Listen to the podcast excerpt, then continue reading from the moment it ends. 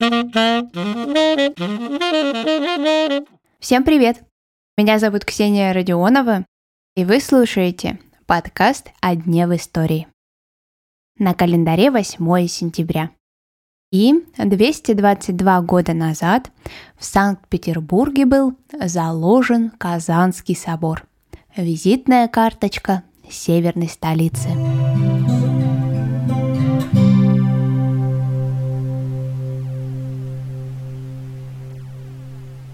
На площадь выбежав, свободен стал колоннады полукруг, И распластался храм Господень, как легкий крестовик-паук. А зодчий был не итальянец, но русский в Риме.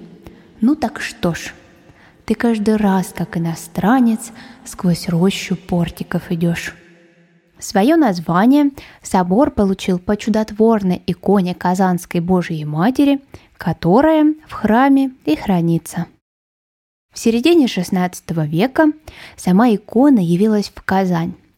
До строительства Петербурга хранилась в Москве, и с появлением новой столицы по указу Петра I была перенесена в город на Неве. Спустя сто лет после этого специально для иконы был построен собор. Возводили его 10 лет, и на тот момент Казанский собор был самым большим храмом Петербурга. Внешний вид Казанского подражает храмам Римской империи. И если посмотреть на здание сверху, то можно увидеть удлиненный крест, то есть латинский. Освящен храм был в день коронации императора Александра I.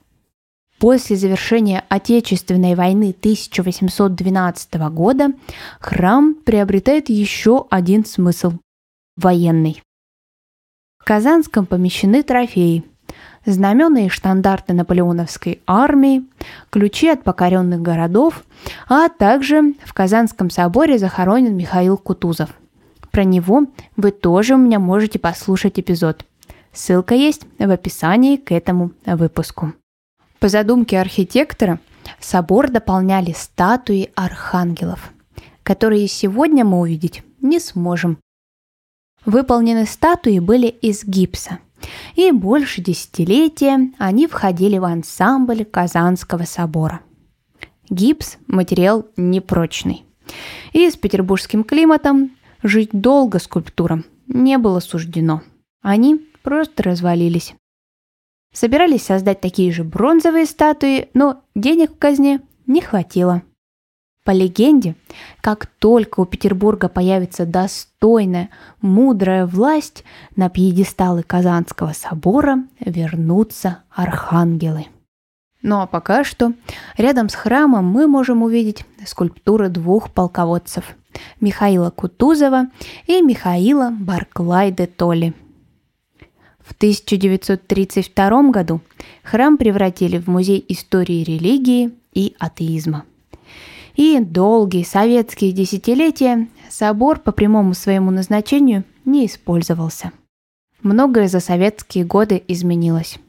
Например, шедевр «Серебряный иконостас Константина Тона» после революции был переплавлен на слитки – в конце прошлого века богослужения возобновились. Русской православной церкви вернули мощи Александра Невского. А в 2000 году Казанский собор стал кафедральным, то есть главным в городе. Сейчас Казанский собор – один из немногих, кто до сих пор полностью действует и не превращен в музей. 8 сентября произошло еще одно очень замечательное событие. Сегодня я отмечаю свой день рождения.